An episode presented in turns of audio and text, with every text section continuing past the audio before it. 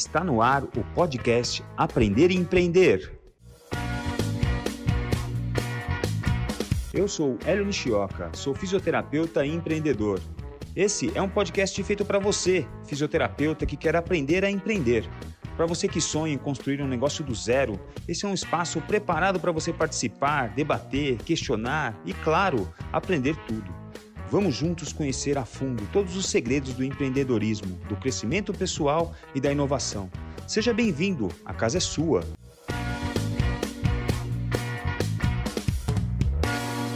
Bom dia, boa tarde, boa noite. Estamos aqui novamente com o nosso podcast Aprender e Empreender. Já lembrando para você que você que nós estamos lá nas plataformas Spotify, Deezer, Apple Music e YouTube. No YouTube a gente está só como áudio, tá? Vai lá no nosso canal do Fisiortopedia também, curte, ativa o sininho do YouTube, compartilha com alguém que pode gostar desse conteúdo. Ajuda a espalhar essa onda de empreendedorismo que é a salvação do Brasil e a salvação do mundo. Baixa também um aplicativo, baixe grátis o aplicativo do Fisiortopedia. Também lá você é a melhor maneira de você ficar sabendo de todas as novidades, inclusive da nossa plataforma de recorrência, a plataforma Star, que por um preço bem baratinho você consegue se manter atualizado aí de dois a três cursos novos lançados todo mês. Tem curso da Naira, tem curso de ATM, tem curso do, do Rafael Krasik Light. Muito legal, sempre muito atualizado, sempre muita qualidade, tá bom? Bom, hoje nós estamos aqui com um convidado super especial, um convidado internacional, convidado aqui de, de Brasília, então é internacional, tá? Porque a gente Está muita gente aqui da Redondeza. O meu convidado hoje, é, é, é, essa noite, ele é fisioterapeuta, é coordenador técnico da rede Ortofísio lá de Brasília.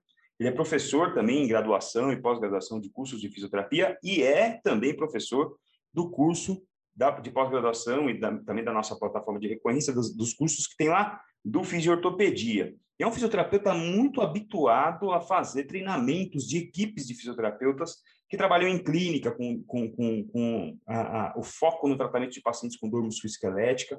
É um cara com bastante experiência em terapia manual, bastante experiência em gestão de pessoas, bastante experiência em treinamento e desenvolvimento de fisioterapeutas para levar o, o, o, patamar desses caras, desses, desses profissionais, para um outro nível. O nosso convidado de hoje é o professor Marcos Domingues. Muito bem-vindo, Marcos. Fala, Elinho, tudo bem, cara? Para mim é um grande prazer poder participar aqui do podcast contigo. Fico super feliz. Essa é a nossa primeira interação a dois, né? Eu sou, sou muito fã é, tanto do canal, é, acompanhei várias e várias vários episódios do podcast, é, principalmente nessa parte de empreendedorismo. Então, dizer para você que eu sou, sou um grande fã e estou mega feliz pelo convite. Bom, Marquinhos, bom, a gente vai falar aqui no nosso tema de hoje, é falar um pouco sobre é, como a gente pode, é, é, né, assim, como a gente pode desmistificar um tema que é muito importante num país igual o nosso, onde as pessoas têm, difícil, têm dificuldade no acesso a um atendimento de qualidade, né? E muitas pessoas que, mesmo pagando um convênio, elas têm um certo preconceito a respeito dos atendimentos que são feitos, é, mesmo de médicos, de fisioterapeutas, a respeito dos atendimentos que são feitos através de convênio, através de operadoras de saúde. Marquinhos, como é que você vê o panorama hoje do atendimento é, baseado em operadoras de saúde na fisioterapia no Brasil? Legal, Elinho, muito boa sua pergunta. Eu vou, eu vou talvez assim voltar um pouco no tempo, só para contextualizar e aí a gente volta para responder de maneira mais objetiva isso. Eu, eu tenho 20 anos de formado e meu primeiro contato né, com, com uh, atendimentos relacionados a operadoras de saúde, uma clínica que atendia por operadoras de saúde, foi no meu primeiro estágio supervisionado ainda. Estava no sexto período de faculdade, isso era em 1998, 99, e eu me lembro que, que a, a minha primeira impressão a respeito desse atendimento não foi, de fato, uma boa impressão. Isso porque eu, comecei a fazer estágio num ambiente onde é, cada estagiário ali na época, por, por horário, atendia ali entre seis a oito pacientes ao mesmo tempo. A gente tinha muito pouco suporte e, obviamente, essa, essa falta de suporte fazia com que os atendimentos também se tornassem atendimentos muito repetitivos, muito automatizados, sem, sem muito critério do que era feito é, com um paciente em relação ao outro quando não se tratava da mesma área. E aí é, eu, eu me lembro que aquele ambiente me, me ajudou naquele primeiro momento a, a desenvolver de alguma forma é, um, um, pouco de, de, rapidez, um pouco do olhar para hum. que eu pudesse ganhar um pouco mais de malícia nos atendimentos, mas eu tirei muito mais proveito das coisas que eu não queria para a minha vida do que das coisas que eu gostaria né, de reproduzir quando eu me tornasse um profissional. Então, foi um, foi um primeiro contato, de certa forma, um pouco mais traumático. A partir daí, eu, eu tive um grande distanciamento dessa área, porque é, assim que eu me formei, eu passei a ministrar aulas em faculdade, passei a atender num consultório particular, então todo o meu know-how, todo, tudo aquilo que eu fui desenvolvendo ao longo do tempo, foi baseado em atendimentos individuais. Eu, eu sempre tive muito distante, mas ao mesmo tempo é, ouvindo as pessoas falarem: nossa, o atendimento é, por plano é totalmente diferente de um atendimento quando eu venho aqui e, e faço uma consulta com você, quando faço um atendimento individual. Então, é, sempre ouvindo falar muito, muito sobre isso. Tive uma experiência, e aí foi talvez a minha primeira experiência positiva. Eu, em 2016, eu, eu fui para a Austrália para fazer uma formação lá e, e fiquei lá durante seis meses. E eu lembro que eu queria aprender ao longo desses seis meses o máximo de coisas possíveis e, e conhecer o máximo de coisas possíveis. Então, eu fiz algumas amizades e, e, e tive duas experiências muito interessantes. O primeiro, eu, eu fui conhecer como era o atendimento dentro de um serviço público é, da Austrália. E, e, um amigo meu que trabalhava num serviço como esse me levou e, e eu fui lá para conhecer e fui lá para ver. E eu me lembro é, de uma coisa muito interessante, porque na, naquele ambiente ele também tinha uma, uma rotina que era de atender a cada 45 minutos, a cada uma hora, uma média aí de 5 a 6 pacientes. Então, os pacientes deles entravam e ele tinha ali mais ou menos entre 45 minutos e uma hora para fazer um atendimento com aquele grupo de 5 a, a 6 pacientes que ele tinha. E assim como ele, haviam outros fisioterapeutas que faziam a mesma coisa. Então, era um atendimento que, que in, in, envolvia, né, que englobava mais de um atendimento ao mesmo tempo, uhum. Mas ao mesmo tempo eu percebi ali uma grande qualidade no que era feito. É um, um, um compromisso muito grande do fisioterapeuta com os seus pacientes, um respeito muito grande dos pacientes com aquilo que era prescrito, com aquilo que era trabalhado. Uhum. E, e, de alguma forma, eu comecei, foi talvez o meu primeiro start para perceber o quanto que muitos elementos que estavam presentes ali eram elementos que, que hoje a gente valoriza e que fazem parte daquilo que a gente vai chamar de, de prática baseada em evidência.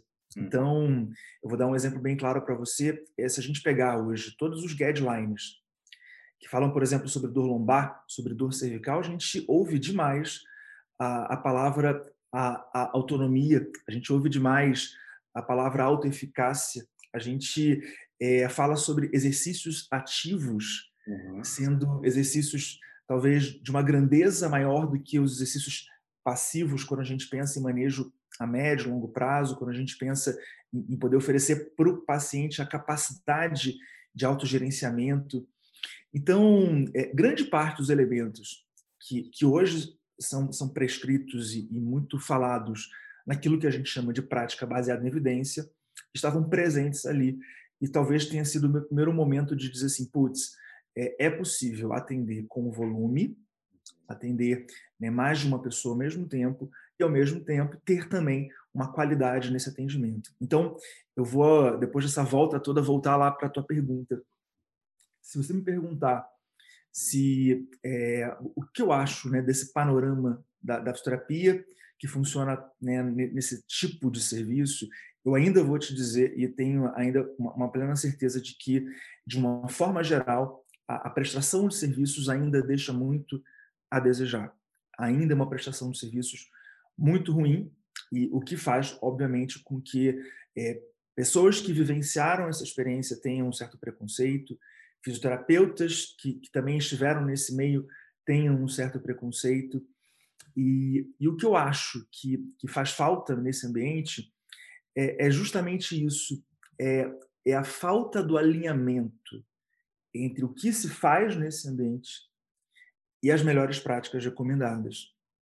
É a falta do alinhamento de, de, de um trabalho voltado para o raciocínio clínico, de um trabalho voltado para você ter é, um tempo para construir uma linha de raciocínio que prescreva o melhor tratamento para o seu paciente, por uma prática que acaba sendo determinada por automatismos, é, por terapias muito passivas, por um emprego excessivo da eletroterapia, pela falta de diferenciação do que é feito entre os pacientes. E, e obviamente, né, é, isso vai tornando, de uma forma geral, o serviço muito ruim. Então, é, para finalizar, não precisa ser ruim. Existe a possibilidade desse atendimento ser bom, ser muito bom, é, mas depende de um esforço mútuo e, e principalmente um desejo que essa realidade mude. E é possível mudar. É. Eu acho, eu enxergo isso também, e uma coisa que eu acho muito interessante é que assim a gente tem uma dificuldade a mais no Brasil, que é um paciente mais difícil de fazer autogerenciamento. O brasileiro ele gosta de ser atendido, ele gosta de ser servido, ele não gosta de, de receber a responsabilidade de tocar o próprio barco, né? Isso é muito mais verdade no, na Europa, onde você Tipo, na, eu estive com a Anne Pools lá no Rio de Janeiro, no curso de ombro lá que o Dan e o Palmiro organizam, e ela, me, ela nos disse lá que é, é, pacientes normais de, de dor musculoesquelética na Bélgica têm direito a oito sessões por ano. Pacientes complexos têm direito a 16 sessões por ano.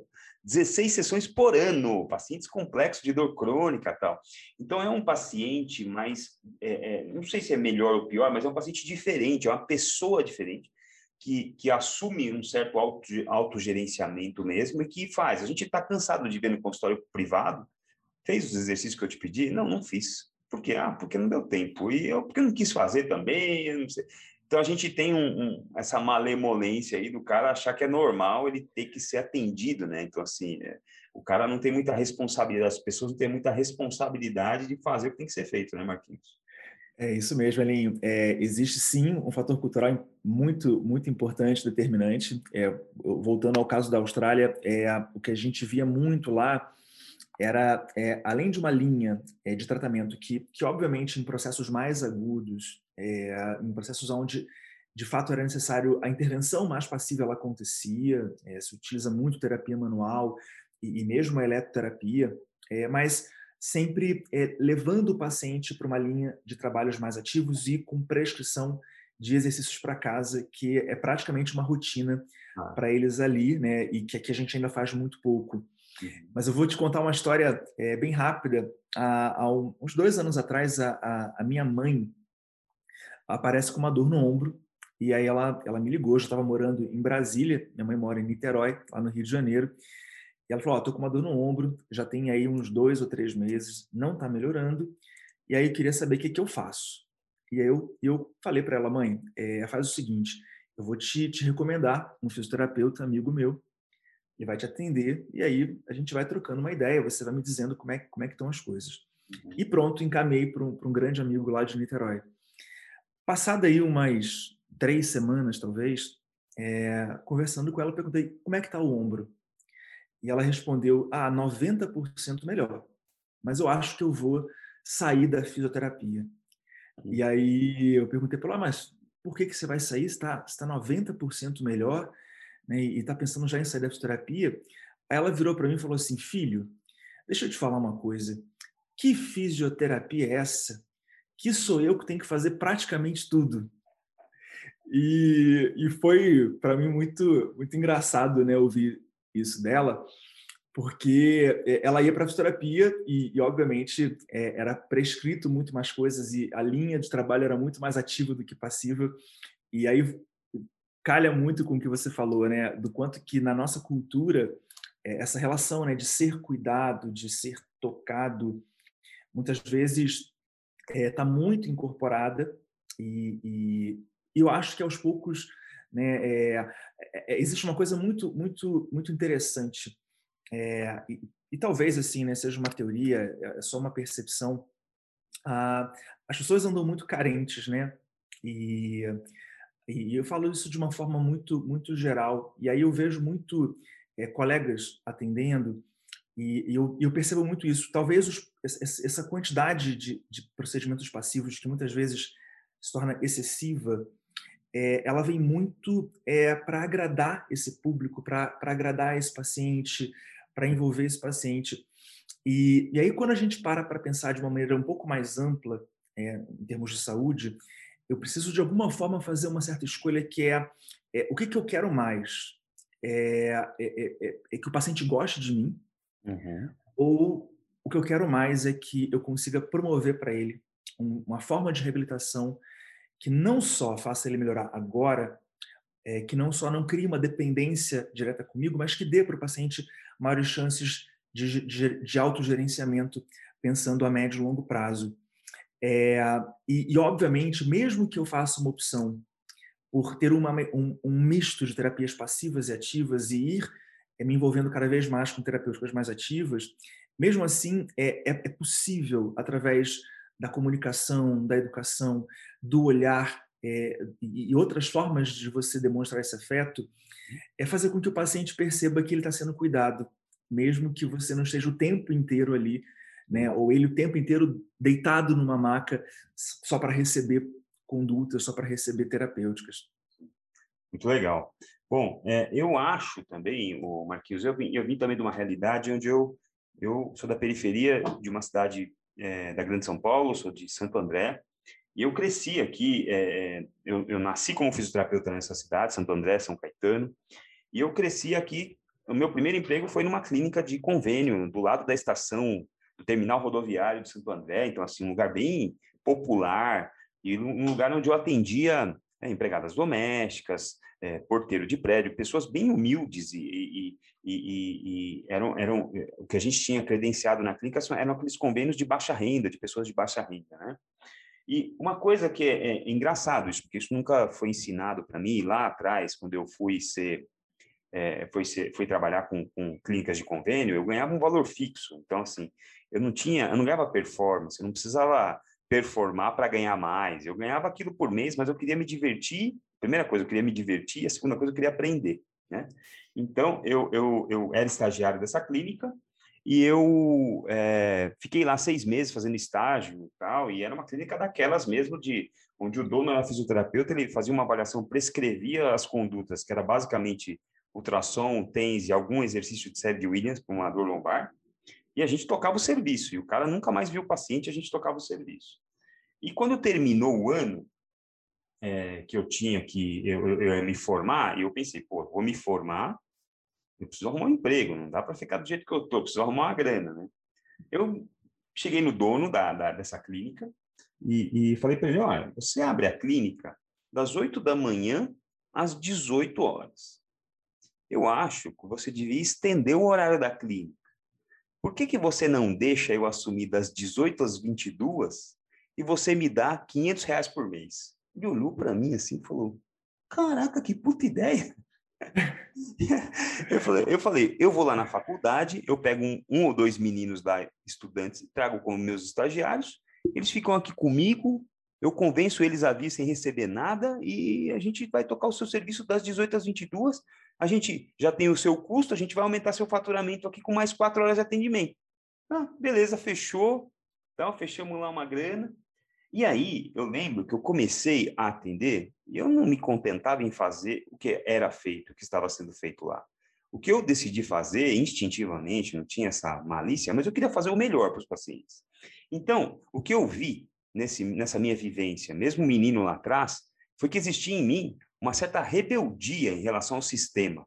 Mesmo estando empregado numa clínica de convênio, tendo que atender gente pra caramba, eu queria fazer um negócio diferente, entendeu? Eu não me conformava em fazer o que estava sendo falado para mim. Inclusive, tinha até uma coisa que ele falava, assim, ó, os pacientes vêm aqui, é, a, a, os exercícios estão inclusos no convênio, o ultrassom está incluso, a corrente elétrica está inclusa, tal, está tudo incluso. Mas se o paciente precisar fazer laser, você vai cobrar cinco reais a mais por atendimento.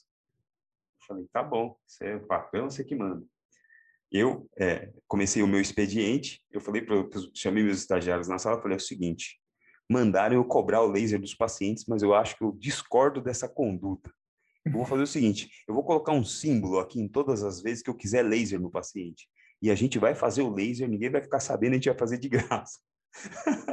Porque eu achava que o paciente. Então, era uma rebel, rebeldia mesmo. Então, então, eu acho também que passa por nós, fisioterapeutas, essa coisa de confrontar o sistema, de querer fazer diferente. E muita gente se, se martiriza ou se é, vitimiza dizendo-se ser vítima de um sistema.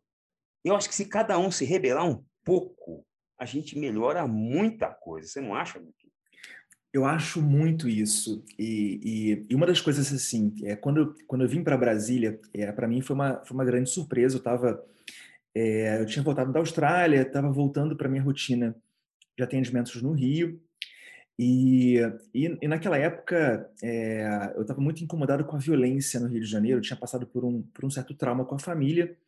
É, na, na linha vermelha, é, o trânsito simplesmente parou e eu era um dos primeiros carros. Logo depois estava tendo um tiroteio entre policiais e, e, bandidos e eu tive que sair do carro é, com a minha esposa, com os meus dois filhos, a gente se escorar atrás de uma mureta para ficar protegido atrás de uma mureta. Então, eu lembro que isso foi um, um, um evento muito traumático para a gente. E logo depois me veio o convite para vir a Brasília para assumir a coordenação técnica de uma, de uma rede de clínicas, de oito clínicas aqui em Brasília, para cuidar. Ou seja, é, os donos dessa clínica, eles, eles disseram o seguinte para mim, olha, nós já somos a maior rede de fisioterapia de Brasília.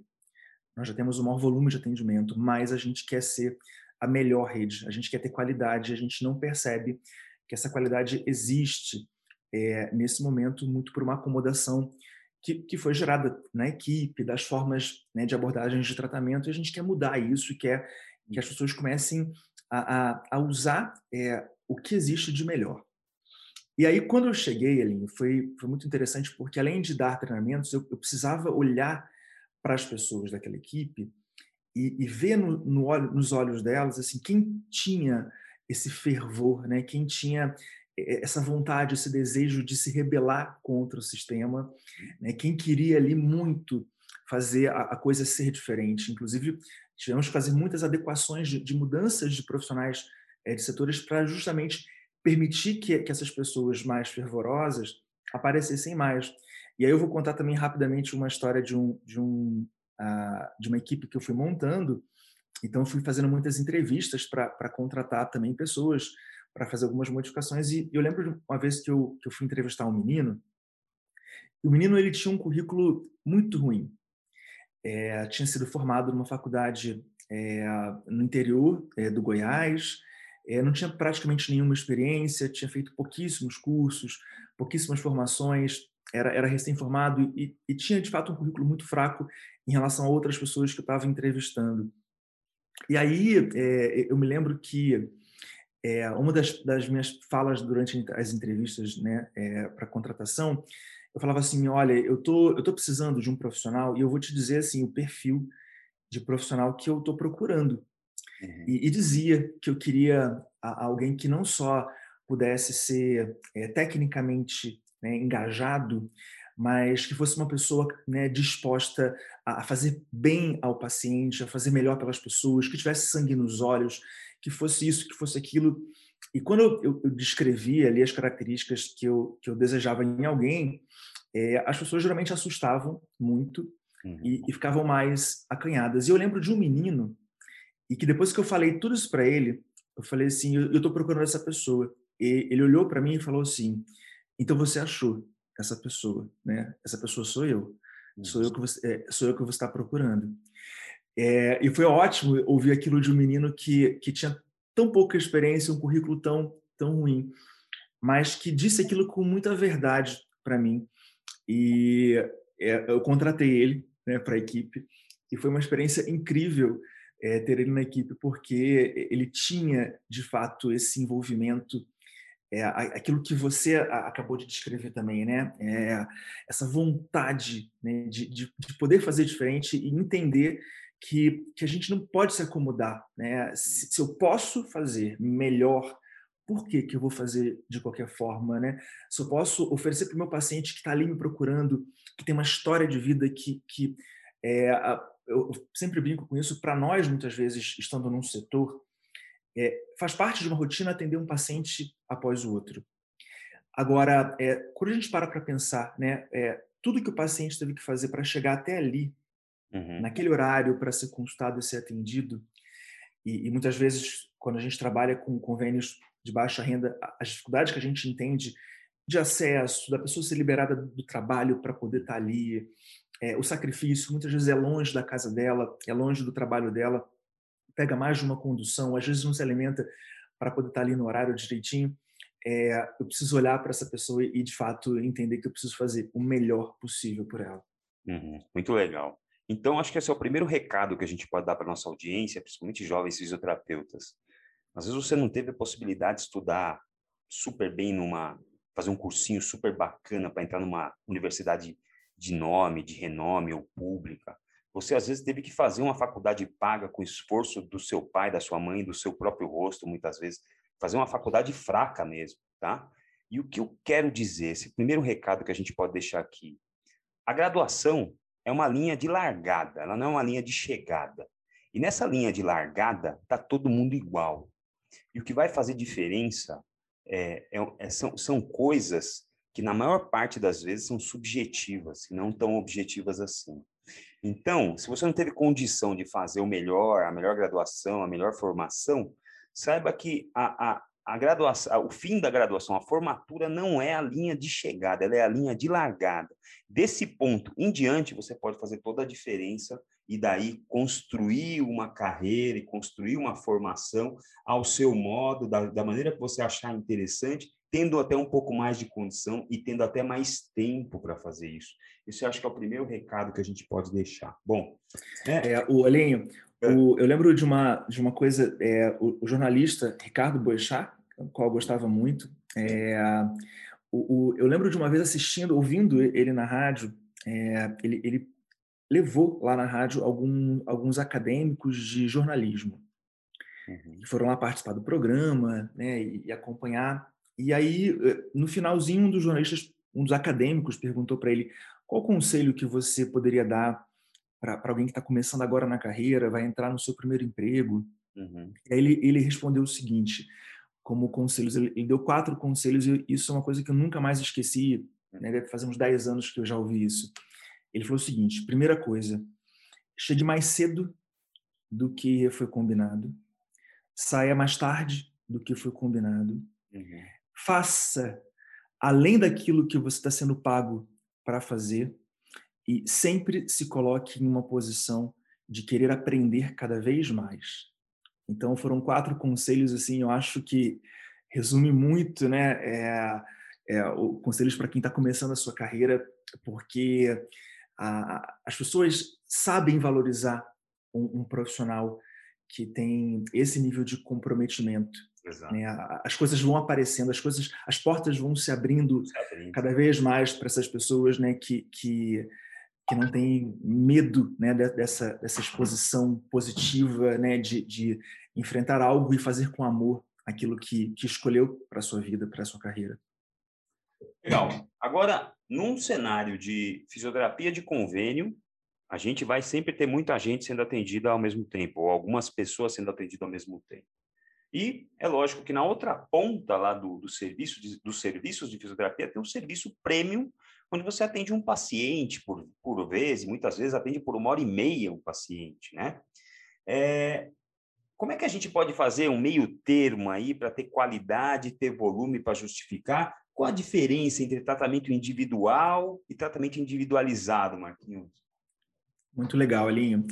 É, basicamente, assim, funciona da seguinte, da, da, seguinte maneira. Normalmente, a pessoa que, que paga um plano de saúde, e a gente sabe o quanto que é difícil, às vezes, você despender de uma grana para poder pagar um plano de saúde, elas, elas muitas vezes é, querem e precisam utilizar os serviços que esse plano né, oferece de direito para ela porque não faria muito sentido ela ter que também pagar tudo particular tendo um plano de saúde para poder utilizar. Então, elas procuram o serviço. Então, uma das coisas que a gente foca muito no treinamento das equipes é, é principalmente no início a gente partir de uma avaliação muito bem feita. Eu preciso ter né, de alguma forma, um tempo bom para avaliar, porque é essa avaliação bem feita que vai favorecer a prescrição de um tratamento que também esteja melhor alinhado com aquilo que o paciente precisa receber. A, a gente precisa entender nesse universo que, que nós temos todas as pontas. É, de fato, o, o plano ele, ele repassa para a clínica que vai fazer o atendimento um valor que a gente, obviamente, é, cada vez mais fala sobre, sobre preços justos, né? sobre a necessidade de, de, um re, de uma readequação, de um reajustamento, e é verdade, e, e, esse valor, esse preço, que muitas vezes não é um preço alto, faz com que a clínica não tenha como né, não trabalhar é, com volume. Então, ela precisa de volume para atender, porque senão ela não se sustenta, uhum. senão as coisas não vão para frente. Então, o que a gente fala muito é essa diferença. Tratamento individual é quando estou eu com o meu paciente. E eu estou ali para ficar uma hora com ele, uma hora e meia, muitas vezes, e, e esse ambiente de um atendimento individual ele quase sempre ele vai acabar sendo um atendimento particular.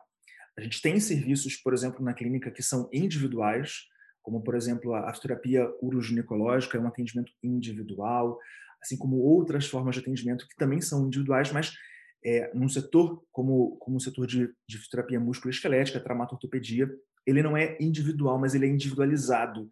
Tá. Porque os pacientes não recebem o mesmo programa. Os pacientes, se, se eu avaliar hoje cinco pacientes com dores lombares, eles vão ter características clínicas completamente diferentes. Uhum. Então, talvez para um tipo de paciente, é, o, o, quadro pode estar tá mais agudo, ele pode estar tá precisando é, mais de um tratamento à base de mobilidade, pode ser que tenha um outro paciente que tenha uma radiculopatia, e o tratamento dessa radiculopatia vai ser diferente. Eu posso ter um paciente com dor crônica e que vai ter também uma outra forma de abordagem. Uhum. Então, o que a gente busca é, através de uma boa avaliação, direcionar um tratamento que seja individualizado, mesmo que não, não seja feito em um ambiente que é individual. Uhum.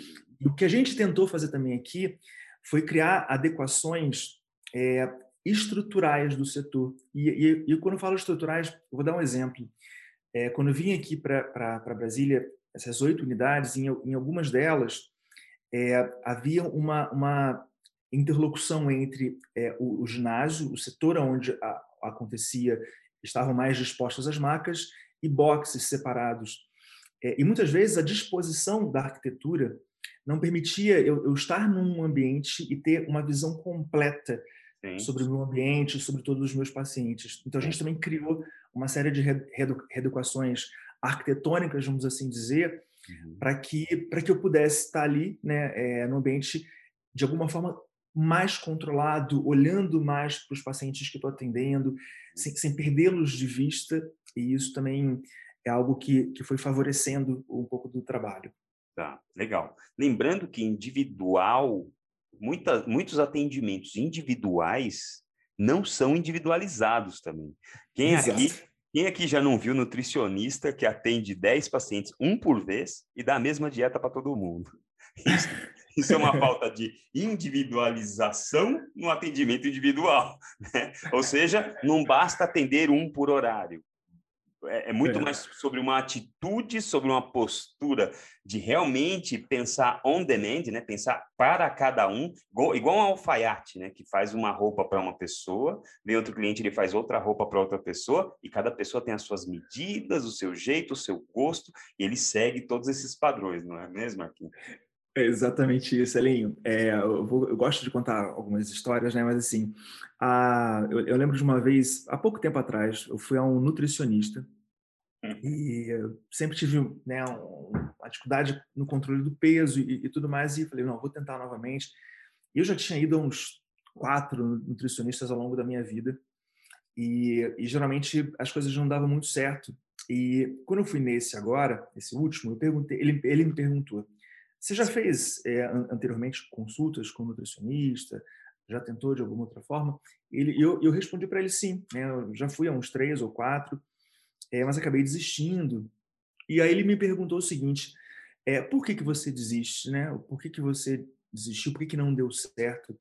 E eu respondi o seguinte para ele: falei assim, olha, é, sendo sincero com você, eu acredito que todas as experiências que eu tive é, o que foi proposto para mim sempre foi muito radical. É, nunca foi um, uma mudança é, mais paulatina é, ou, ou, ou, de alguma forma, né, é, pensando a médio e longo prazo, sempre foi me prescrito coisas muito radicais e, e, eu acabava não conseguindo manter essas coisas. É para o mês que e vem, ele, né? A melhor. A melhor é, mês que vem, né? A melhor é para o mês que vem. E ele falou interessante, tudo mais. Elinho, quando terminou a consulta e ele fez lá a prescrição, a prescrição era, era super radical. Novamente, eu falei assim, porra. Não adiantou né, nada. Não adiantou nada. Parece que ele não, né, não, não ouviu o que eu estava dizendo ali, né, naquele momento. Então, é, é um exemplo claro aí do atendimento individual, é. mas que não, não foi nada individualizado. Legal. Bom, o que a gente pode fazer, hein, Marcos, para mudar essa realidade do atendimento de fisioterapia musculoesquelética, da dor musculoesquelética em convênio médico? Que a gente, qual, que, qual que é o ponto da virada? O que a gente pode fazer? É, primeiro de tudo é, é saber que é possível, que, que, realmente é possível. E eu falo isso porque eu estou aqui há quatro anos.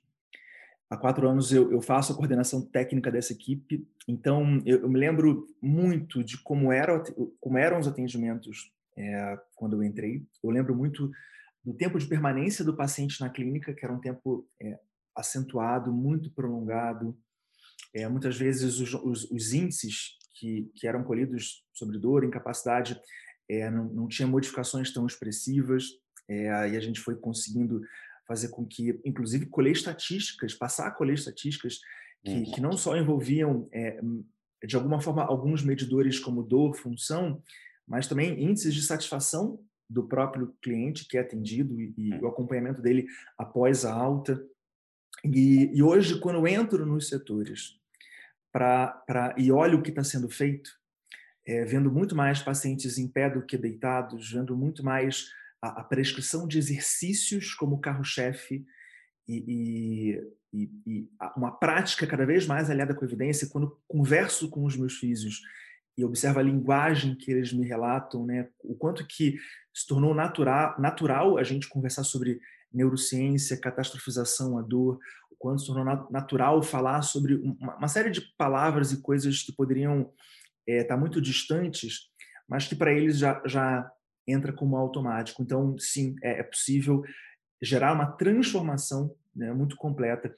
A, a, dona da clínica daqui, ela, ela falou uma coisa muito interessante para mim. Ela falou assim: é, você complicou minha vida, porque depois que você veio para cá, todas as vezes que a gente vai né, e precisa contratar alguém novo, é, é preciso parar com essa pessoa um tempo e, e, e é difícil trazer essa pessoa para o nível que a equipe ficou, né, para o nível que a equipe se tornou. Né? Então ela, ela fala, você complicou minha vida porque é, é sempre muito trabalhoso quando a gente pega um profissional e, e vê o quanto que a gente conseguiu crescer, né, e quanto que um profissional que está chegando ainda está distante é, desse nível. Então, é, o que eu acho ali, base para tudo.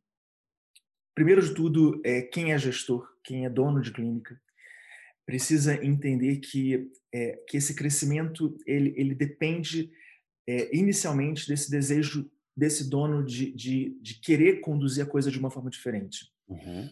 É, aqui eles, eles já eram a maior rede de clínicas de Brasília, eles já tinham um maior volume, mas eles não se contentaram com isso. Né? Para eles não era, não era simplesmente importante ter né, é, esse numérico, eles queriam a qualidade. Então, é, saber que, que, o investimento no qualitativo ele, ele traz muitos e muitos frutos a médio e longo prazo também para essa clínica, né? o, o nome que ela ganha, a, o nível de confiança que ela passa a ter com as equipes médicas que indicam esses pacientes, é, contratos que vão diferenciados que vão sendo feitos também com as operadoras a hum. partir do momento em que é, medidores vão sendo apresentados, em que você vai demonstrando para esses seus parceiros a, a, o que você vem desenvolvendo. Então, primeiro de tudo é, é a vontade desses gestores de quererem profissionalizar cada vez mais todas as áreas que envolvem a clínica. Do mesmo modo que se profissionaliza a, a, a gestão, o administrativo, o RH, do mesmo modo que se tenta trazer, fazer com que a recepção funcione melhor, com que cada departamento da empresa funcione melhor, esse investimento na, na equipe ele precisa ser feito. Ah, e a segunda coisa realmente é treinamento. Né? Ah, é preciso que, primeiro de tudo, esses profissionais eles tenham contato com essas tais melhores práticas, uhum. né? passem por, por, por, treinamentos que, que façam eles desenvolverem uma forma diferente de pensar, uma forma diferente de agir, é, tenham melhores, é, mais embasamento para, inclusive, se comunicar melhor, né? dizer coisas melhores para os seus pacientes, evitar o efeito nocebo que, uhum. que, é tão prejudicial e a gente percebe isso né, no nosso dia a dia, é, que, que, tem um, um, um, alinhamento muito grande do que eles falam com a, as melhores práticas, as melhores evidências disponíveis é, atualmente. E, por fim, que, que, que essa equipe também consiga enxergar é, esse investimento do gestor né, no treinamento da equipe como algo que ele vai levar para a vida dele. Né? Então, então, não é só para ali, para aquele momento de vida que ele está atendendo na clínica. Isso é algo que ele vai levar para sempre. Isso é algo que ele vai leva para os atendimentos particulares dele. Se o dia ele montar a própria clínica, o próprio consultório, o próprio estúdio, é. ele, ele vai estar tá levando aquilo com ele. Então, é, é, é a gente ter né, é, essa mente cada vez mais aberta para querer aprender, para querer né, evoluir na carreira, é, se tornar um profissional melhor. Então, quando a gente consegue juntar esses três elementos, acho que a gente tem aí passa a ter uma grande chance de ter de ter mais sucesso é, e, e, e, e, essa fiscalização, ou seja, essa etapa final que é você justamente é, ir fazendo o refinamento, tornando a coisa mais mais fina, é, vem com o tempo e você vai percebendo quem são as pessoas da equipe que, que vão se alinhando com essa forma de pensar, quem não vai se alinhando, e aí você vai tendo cada vez mais uma equipe que você deseja, né? uma equipe que você pode ir, ir confiando ali e formada por pessoas que também estejam alinhadas com esse pensamento. Sim, é, diz a velha frase que eu não lembro o autor agora, mas pior do que você treinar um funcionário e ele ir embora é você não treinar e ele ficar. Muito pior. é, é, e o, o, brasileiro, em geral, a, a, a gente, é, a gente não liga muito para a coisa do qualitativo. É, vamos fazer uma coisa bem didática aqui, bem simples. Que dados você colhe, o, o, o Marquinhos? Que, que, que, que você, que hoje, que, que hoje o cara que está dono de clínica, de convênio, hoje está ouvindo isso? Que, que, que, que dados chaves, esse cara estratégicos, ele pode coletar de maneira simples e já ter uma visão panorâmica do serviço dele? É. Eu, é, primeiro de tudo, eu acredito muito que, que cada vez mais a gente vai passar por uma, por uma fase, e, e na saúde de uma forma geral, não só em, em clínicas de fisioterapia, mas ambiente hospitalar, em uma série de ambientes onde a, a remuneração ela vai acontecer por efetividade. Então, a, a clínica que, que mostra que consegue ser mais efetiva com os seus pacientes, que consegue reduzir custos para o convênio, por exemplo, ela vai realmente assim, né, começando a, a, a, a, também poder ter um recebimento melhor, poder ser melhor remunerada pelo que faz de acordo com essa tal efetividade. A gente tem falado muito sobre saúde baseada em valor nos dias de hoje, o que tem uma relação muito forte com isso. Uhum. Então, eu vou dar um exemplo. É, quando, eu, quando eu cheguei, eram seis clínicas e logo depois nós montamos duas clínicas que eram vinculadas à coluna vertebral e dor crônica. Uhum. Eram setores muito específicos disso. E quando a gente recebeu, é, montou essas, essas duas unidades, a gente percebeu uma coisa muito interessante, que o número de pacientes que chegam, muitos pacientes que chegavam, é, chegavam com recomendações de cirurgias para a coluna vertebral. Uhum tinham recebido de um ou mais de um médico a indicação de cirurgia. Então, o que a gente resolveu fazer? Falou assim, olha, vamos colher um pouco dessas estatísticas. Então, vamos primeiro entender o que foram indicações diretas e o que foram indicações indiretas. Então, as indicações diretas, por exemplo, seria o caso de um médico dizer, olha, você precisa fazer uma cirurgia. Na minha opinião, aqui o teu caso é o caso cirúrgico e o paciente acabou indo procurar um outro médico que prescreveu a fiz, mas ele teve uma indicação direta e específica de fazer uma cirurgia. Uhum. E as indiretas seriam aquelas do tipo, olha, é, pode tentar a fisioterapia, mas eu acredito que você não vai melhorar com a fisioterapia uhum. e vai ter que fazer ali uma, uma cirurgia. Mas tenta lá a fisioterapia primeiro, a gente considerava isso como uma indicação indireta. Uhum. E eu lembro que, que ao longo de, de seis meses, a gente inseriu essa pergunta na avaliação. Teve uma, alguma indicação de cirurgia? Caso a resposta era sim, a gente questionava se foi uma indicação direta ou uma indicação indireta. Ao longo de seis meses, a gente fez essa pergunta e, e colheu dados de mais de 800 pacientes que tinham chegado para a gente, e a gente percebeu que desses mais de 800 pacientes que foram avaliados, a gente tinha ali um número de 264 pacientes no qual, nos quais a cirurgia foi indicada. Então, a gente tinha um, um grande número de pessoas. Então, a gente resolveu acompanhar esses pacientes e, e ver quais deles, de fato, acabaram evoluindo para a cirurgia ou que com a fisioterapia, com o nosso trabalho, conseguiram ficar bem e se manter bem. E para nossa surpresa, e uma surpresa muito positiva, a gente percebeu que de todos esses 264 pacientes, apenas um tinha evoluído para a cirurgia. Caraca, meu. E 263 não foram pacientes que se mantiveram bem com o tratamento conservador. E a primeira coisa que eu, que eu pensei foi assim, cara, a gente precisa levar esses números para as operadoras. Uhum. Porque se eu, se eu levo esses números para as operadoras e mostro para eles o seguinte: olha, você tem ideia é, de qual é o gasto médio de um paciente que opera a coluna lombar, né? E a gente sabe que esse gasto é um gasto é, bastante expressivo, porque pode envolver desde tratamentos pré-operatórios, a própria cirurgia, procedimentos pós-operatórios e, e, e, contando que a gente tem estatísticas que mostram que um a cada quatro pacientes que fazem uma artrodese lombar reoperam em até dois anos. Uhum. Então, é, o custo disso para um operador é muito grande. Então, se a gente tem uma fisioterapia que, que, é capaz de tirar pacientes da cirurgia e é capaz de diminuir, inclusive, esses custos, é, que eles investam numa fisioterapia de boa qualidade, que eles possam também remunerar melhor essa fisioterapia de boa qualidade, porque ainda assim eles vão estar economizando muito dinheiro. É, quando a gente levou esses dados para as operadoras, pela primeira vez, é, as operadoras regionais, né? A gente fazia reuniões com, com operadoras aqui em Brasília, com, com é, responsáveis da região daqui, e todos ficavam muito encantados com o trabalho, todos ficavam muito muito impressionados com, com, com o que havia sido colhido, com o que havia sido é, visto. Uhum. Só que as decisões não são tomadas por eles. Uhum. Então eles tinham que passar essas decisões para as centrais, que geralmente ficavam em São Paulo, e, e, todo esse processo é um processo muito burocrático, todo um processo da gente poder reunir com, com, com as operadoras, né, com quem manda e, e, quem decide lá, então vamos pagar melhor vocês por isso, por aquilo. Mas independente disso, então, por mais que a gente tivesse tido dificuldades iniciais de, de poder é, mudar um pouco da realidade do nosso recebimento, a gente viu que colher dados é, era algo que agradava e era algo que a gente realmente precisava se a gente tinha um trabalho diferente para oferecer. Então, hoje, Alinho, é, dentro das avaliações, nós temos uma série de, de, de índices de coisas que são obrigatórias, de elementos que são obrigatórios de serem preenchidos durante a avaliação para que a gente tenha essas estatísticas. Então, a gente tem, por exemplo, indicadores de dor.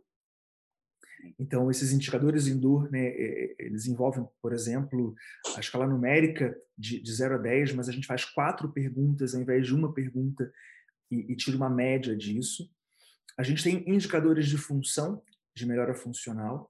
A gente tem aplicação de questionários, de, de certos questionários, dependendo da, se o paciente é agudo se ele é crônico, dependendo da região ou da área que ele está sendo tratado. E a gente tem indicadores de satisfação, o tal NPS, que são índices de satisfação do cliente em relação a, a, ao atendimento recebido, mas em relação a tudo que envolve esse atendimento, desde a recepção, se, se, tinha vaga fácil para ele estacionar, se as pessoas foram cordiais com ele, se a clínica estava limpa, se o atendimento foi né, bem feito, se o físio esclareceu as dúvidas que ele tinha, se foi gentil, se foi prestativo, se acompanhou ele né, e, e deu para ele os subsídios que ele precisava, enfim.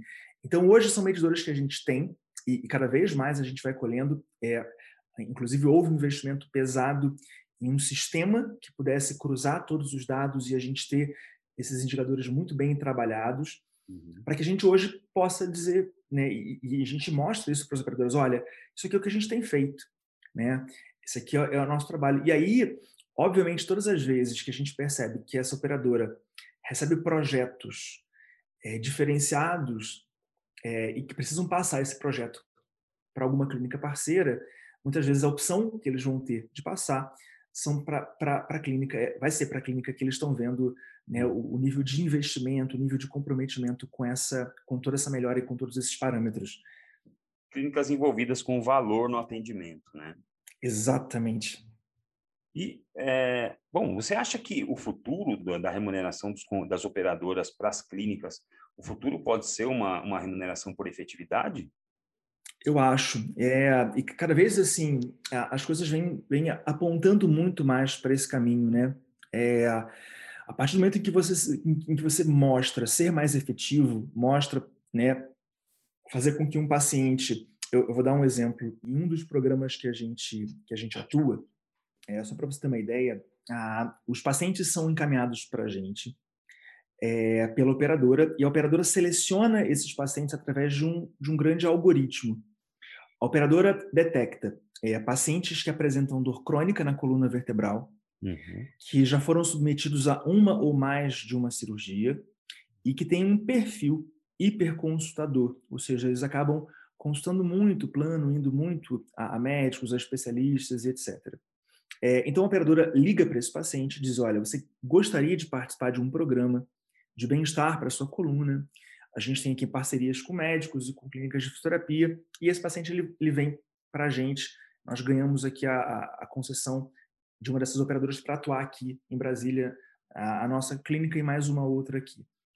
É, hoje, a gente, é, na última conversa que a gente teve com essa operadora, e é muito interessante porque, quando a gente atende pacientes desse programa em especial, a gente não só alimenta um sistema que é nosso, mas a gente também alimenta o sistema da operadora, com os dados que vão sendo modificados ao longo do tratamento. A operadora mostra para a gente, olha, eu preciso que você colha esses dados e que a cada tantas sessões esses dados sejam mostrados para a gente, né? E, e, e, a última conversa que a gente teve com eles é que eles já estavam em uma de fazer um comparativo pelo Brasil inteiro para as clínicas em que eles deram esses, né, esses pacientes para serem cuidados, de quem estava realmente conseguindo atender as expectativas dele, ser mais efetivo ou não. E, e, obviamente, quando a gente entende isso, a gente percebe que, que há um interesse deles de poder remunerar melhor quem também demonstrar um desempenho que Sim. seja melhor, que, que, faça com que pacientes possam é, se livrar de cirurgias, de procedimentos muitas vezes muito invasivos, muito caros e que nem sempre dão para esse paciente uma, uma garantia de um, de um bem-estar, a garantia de uma, de uma forma geral. Então, é, as pessoas estão ligadas nisso. Há um movimento mundial para isso e eu tenho plena certeza de que esse vai ser o caminho, sim, Hélio. Legal. E, e, aí cabem essas clínicas se prepararem. E aí, e aí eu vou dar um exemplo, né, de quando eu falo se preparar, porque você imagina o seguinte: quando eu cheguei aqui, um paciente ficava em média é, mais de 30 sessões a, média de tempo de permanência do paciente aqui com a gente era de mais de 30 sessões, coisa entre 30 e 34 sessões. E hoje essa, essa média é de 11 sessões. Então ela já caiu de maneira muito expressiva, né? Então, de novo, se você consegue, né, com um número menor de sessões, produzir efeitos maiores Uhum. Né? Para o convênio, para quem que ele prefere indicar, né? para quem que ele, que ele prefere isso, passar isso. esse paciente para ele, ele cuidar.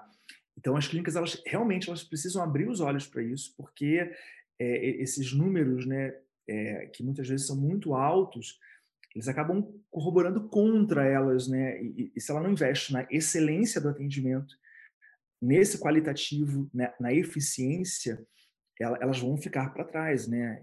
A tendência sempre vai ser essa. Sim, é muito legal você falar sobre isso, porque hoje em dia está muito em voga a gente falar que é, todos nós falamos e todos nós somos defensores e militantes disso, de que a gente tem que educar o paciente em dor, por exemplo, né? E a gente tem que é, ensinar, educar o nosso paciente sobre como funciona a dor, como é a neurofisiologia da dor, como, é o, como o problema dele acontece, por que, que a dor se torna persistente.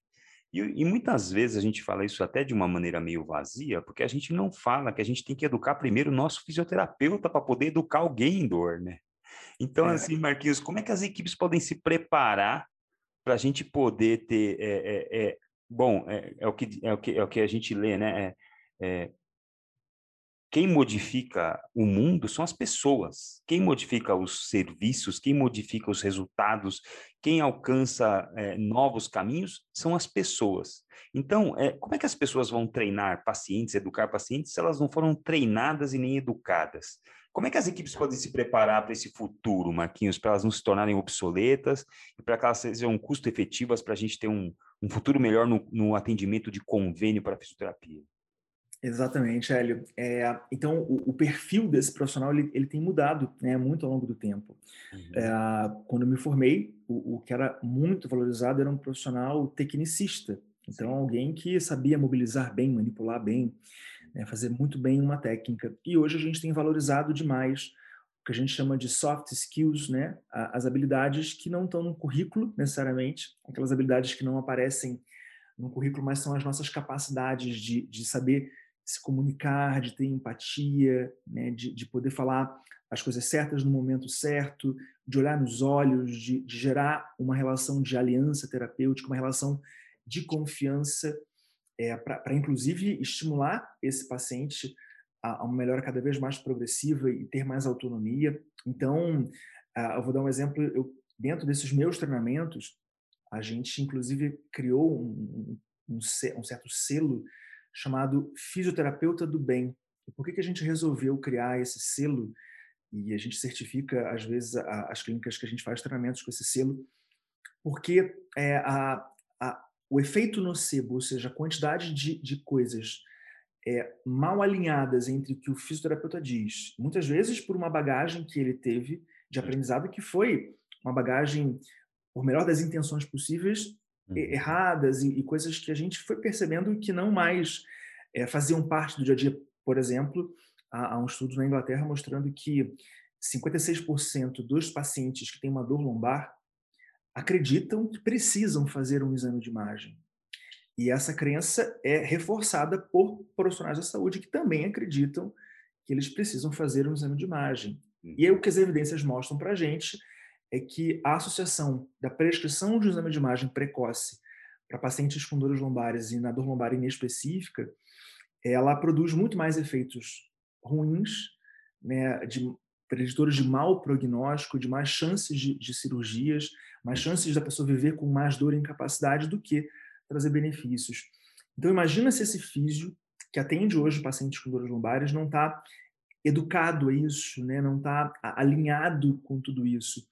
Então, o, o selo Fisioterapia do Bem foi um selo criado muito por isso.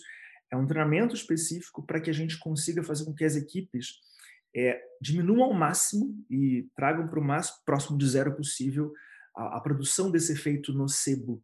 Uhum. Que, de alguma forma, é, desenvolvam mais essas habilidades mais sutis, uhum. mas que vão ser, é, obviamente, assim, cada vez mais reconhecidas e valorizadas como sendo fatores que, que mudam desfechos uhum. né, dos nossos pacientes. Ou seja, a gente tem que entender que o, que o que vai fazer com que o paciente mude o seu desfecho não é só uma manipulação bem feita, não é só um exercício bem feito, mas muito do que da confiança que você traz para esse paciente, muito do que você diz para ele, do que você assegura para ele. A gente chama de reassurance. Sim. Então, faz, faz muito parte e, e o perfil do profissional hoje é um perfil que precisa se adequar né, e estar mais atento também a essas habilidades. Bom, muito legal. Bom, maravilhosa conversa, dava para a gente atravessar a noite é, conversando aqui, sempre muito agradável falar com você, mas é, parabenizar o profissional fisioterapeuta que está com a gente até agora, né? A gente já está com uma hora de podcast. Então, assim, se você chegou aqui é porque você está procurando mudar mesmo. Parabéns por ter chegado aqui. Nem todo mundo chega. Então, Marquinhos, é muito, foi muito legal o nosso papo, foi muito abrangente o nosso papo. E, assim, é, mesmo que você não tenha uma clínica, você pode usar os ensinamentos que você teve nesse podcast para usar no seu atendimento domiciliar, você pode medir índices de satisfação dos seus pacientes domiciliares, as pessoas do seu condomínio que você atende, você pode aplicar isso no seu microcosmo e começar uma coisa muito, muito mais ligada a valor. Muito mais fácil do que pivotar um grande serviço que já está é, viciado em fazer coisas de baixo valor. É muito mais legal se você pegar isso logo no começo do seu consultório, já começar baseado em valor, já começar entregando um negócio diferente, já começar inovando. Marquinhos, onde é que as pessoas te encontram nas redes sociais? Como é que as pessoas podem fazer para te mandar uma pergunta, para entrar em contato contigo? De repente, fazer uma formação sua? Você dá muitos treinamentos, você trabalha com equipes, trabalha com treinamentos individuais também, pessoas assinam sua forma de ver tratamento de dor musculoesquelética, como é que as pessoas podem te encontrar? Muito legal, Elinho. É, as pessoas podem me encontrar é, pelas redes sociais, estão no Instagram, arroba Marcos Vinícius Domingues, também pela página Entendendo a Dor Crônica, uma página que a gente criou para conversar com pessoas que têm dor crônica e, e transmitir para ela, elas boas informações. É, e fora isso, assim, eu, eu, eu me, acessando nas redes sociais, ali tem os meus contatos, e para treinamentos de equipes, para treinamentos né, individuais, uma coisa que eu, que eu faço bastante. E uh, falo para as pessoas também né, que têm um, um serviço, que são donos de, de, serviços, que trabalham com planos de saúde, e quem tem uma clínica que também atende muitas pessoas, é, que esse é um investimento que, que a gente percebe que, que vale muito a pena para todas as partes. Né? Todo mundo ganha muito com isso. E em breve vocês vão também saber de algumas novidades de, de algumas parcerias que estão surgindo, inclusive com o Fisiortopedia, mas isso é papo para daqui a pouco. É legal, a gente vai realmente colocar uma pulga atrás da orelha aí. Tem uma coisa no forno aqui sendo preparada, uma coisa muito legal para clínicas, para grupos, para empresas. A gente está preparando-se uma coisa é, muito bacana, é, com o apoio de todo o material didático que já existe no Fisiortopedia, na plataforma Star, tendo bastante uma coisa bem apoiada, uma coisa muito legal. Então, é, mais uma vez, é, pedir para vocês aí acessarem nosso podcast nas plataformas Spotify, Deezer, Apple Music, YouTube.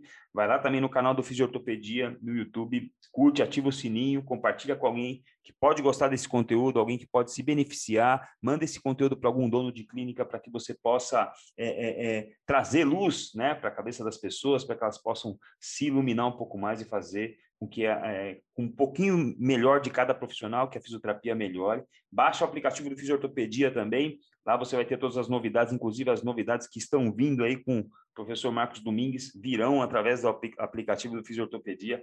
Liga lá, é, é, baixa lá, fica ligado, que logo, logo tem novidade do Marquinhos aí para a gente espalhar. Marquinhos, tem curso teu já na plataforma Star, não?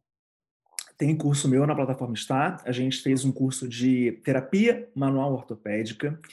E foi legal porque quando é, vocês chamaram para fazer o curso, a gente inicialmente havia pensado no número de aulas e a gente dobrou esse número de aulas, então ficou um negócio bem, bem legal, bastante didático, as pessoas têm elogiado bastante. Então, para quem está é, tá querendo aí investir, plataforma Star, né, também conta lá com, com um treinamento meu né, de terapia manual ortopédica, tá bem bacana. Faça aí o meu convite para todo mundo. Muito legal. Marquinhos, muito obrigado pela sua presença, pelo seu tempo, pela disponibilidade de estar aqui com a gente até tarde. É, agradecer a todo mundo que esteve conosco aqui e até o próximo episódio. Um abraço. Obrigado aí a todos que acompanharam. Elinho, grande beijo para você. Fica com Deus, cara. Valeu, garoto. Um abraço.